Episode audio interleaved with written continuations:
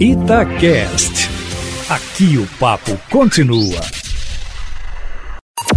Em cima do papo, com Edilene Lopes. Na quarta-feira à tarde, depois de amanhã, a Assembleia Legislativa vai discutir o retorno do futebol em Minas Gerais. A casa vai receber representantes da Federação Mineira de Futebol e dos departamentos médicos dos três maiores clubes mineiros, o América, o Atlético e o Cruzeiro, e também o representante da Prefeitura de Belo Horizonte. A reunião está marcada, Eustáquio Ramos, para as duas da tarde. Na quarta-feira de manhã, serão votados vetos do governador a projetos de deputados e na quarta-feira à tarde, conforme nós acabamos de informar em primeira mão, serão apreciados oito projetos, dentre eles um projeto do deputado Eli Grilo que autoriza a redefinição do horário de funcionamento das instituições públicas estaduais e também das municipais. Outro projeto que deve ser votado é o do deputado doutor Jean do PT, que autoriza o Poder Executivo a prover renda emergencial para artesãos durante a calamidade. Será votada ainda a proposta do deputado Roberto Andrade do Avante, que disciplina a prática de atos online e por videoconferência para serviços de cartório. Hoje, Eustáquio Ramos, conforme a Itatiaia informou em primeira mão, o colegiado de presidentes das Assembleias Legislativas fará um manifesto em favor da manutenção da harmonia e da autonomia das instituições, que é um preceito básico da democracia. A manifestação veio depois dos protestos de ontem e da preocupação dos presidentes de Assembleias Legislativas com a manutenção da democracia. A ideia de fazer um manifesto de assembleias de todo o Brasil foi do presidente da Assembleia Legislativa Legislativa de Minas Gerais, deputado Agostinho Patrus, do PV.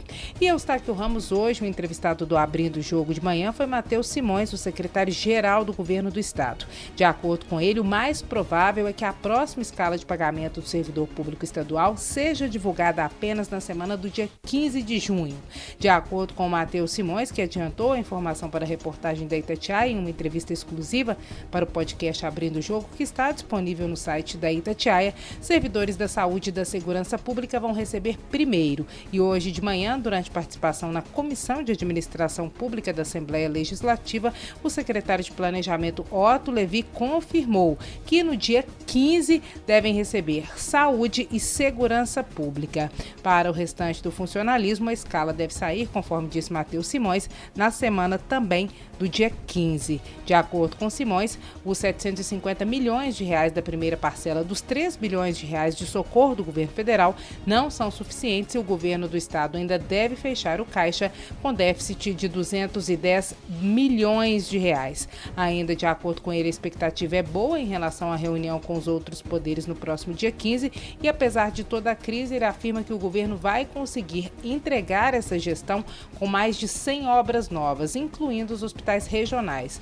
Tudo isso feito com recursos de verbas carimbadas para a Covid-19, como as que vieram de ações judiciais do Benji e antecipação de indenização pelo rompimento das barragens de Mariana e também de Brumadinho. E hoje, Eustáquio Ramos, uma notícia boa: o governo do estado anunciou o projeto Arte Salva. Vão ser publicados dois editais no valor de 4 milhões de reais para ajudar artesãos e artistas mineiros. O primeiro edital será lançado amanhã.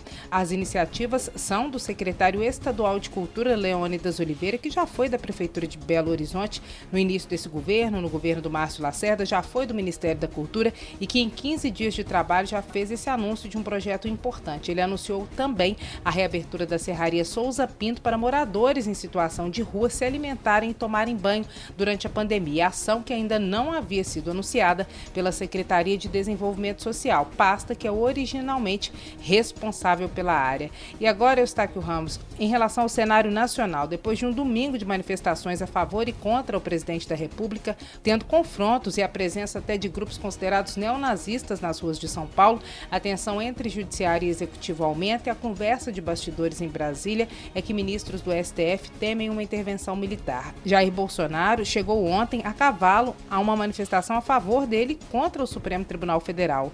Na internet, a hashtag Somos 70% contra o presidente da República ganha força. Alguns especialistas e políticos temem uma guerra civil no Brasil depois da confusão que aconteceu ontem em plena pandemia, com o país sem ministro da Saúde. Para terminar em alto astral, Estáquio Ramos, hoje à noite, às nove, tem live no Instagram da Itatiaia, no arroba Itatiaia Oficial. É o Abrindo o Jogo, nosso podcast de grandes entrevistas, que agora está também nas redes sociais com interatividade. O convidado de hoje é Geraldo Rufino, que já foi ensacador de carvão e catador de latinhas e atualmente é o maior reciclador de caminhões da América Latina, além de palestrante e autor dos livros O Catador de Sonhos e O Poder da Positividade. A palavra do ABC da Política de hoje, Eustáquio Ramos, é hashtag. O que, que significa? Que é uma palavra do inglês. É quando se coloca o sinal do jogo da velha à frente de uma palavra ou expressão em um post nas redes sociais para que ele seja encontrado por outras pessoas que buscam ou seguem essa hashtag. Todas as publicações em redes sociais que usem uma mesma hashtag podem ser mais facilmente encontradas. As hashtags podem ser seguidas como qualquer perfil de empresa ou de pessoa na internet. Eustáquio, quem quiser saber mais sobre as palavras definidas aqui no ABC da Política, pode entrar no Instagram, arroba. A coluna em cima do fato fica disponível em texto e em áudio no site da Itatiaia. Amanhã eu volto, Eustáquio, sempre em primeira mão e em cima do fato.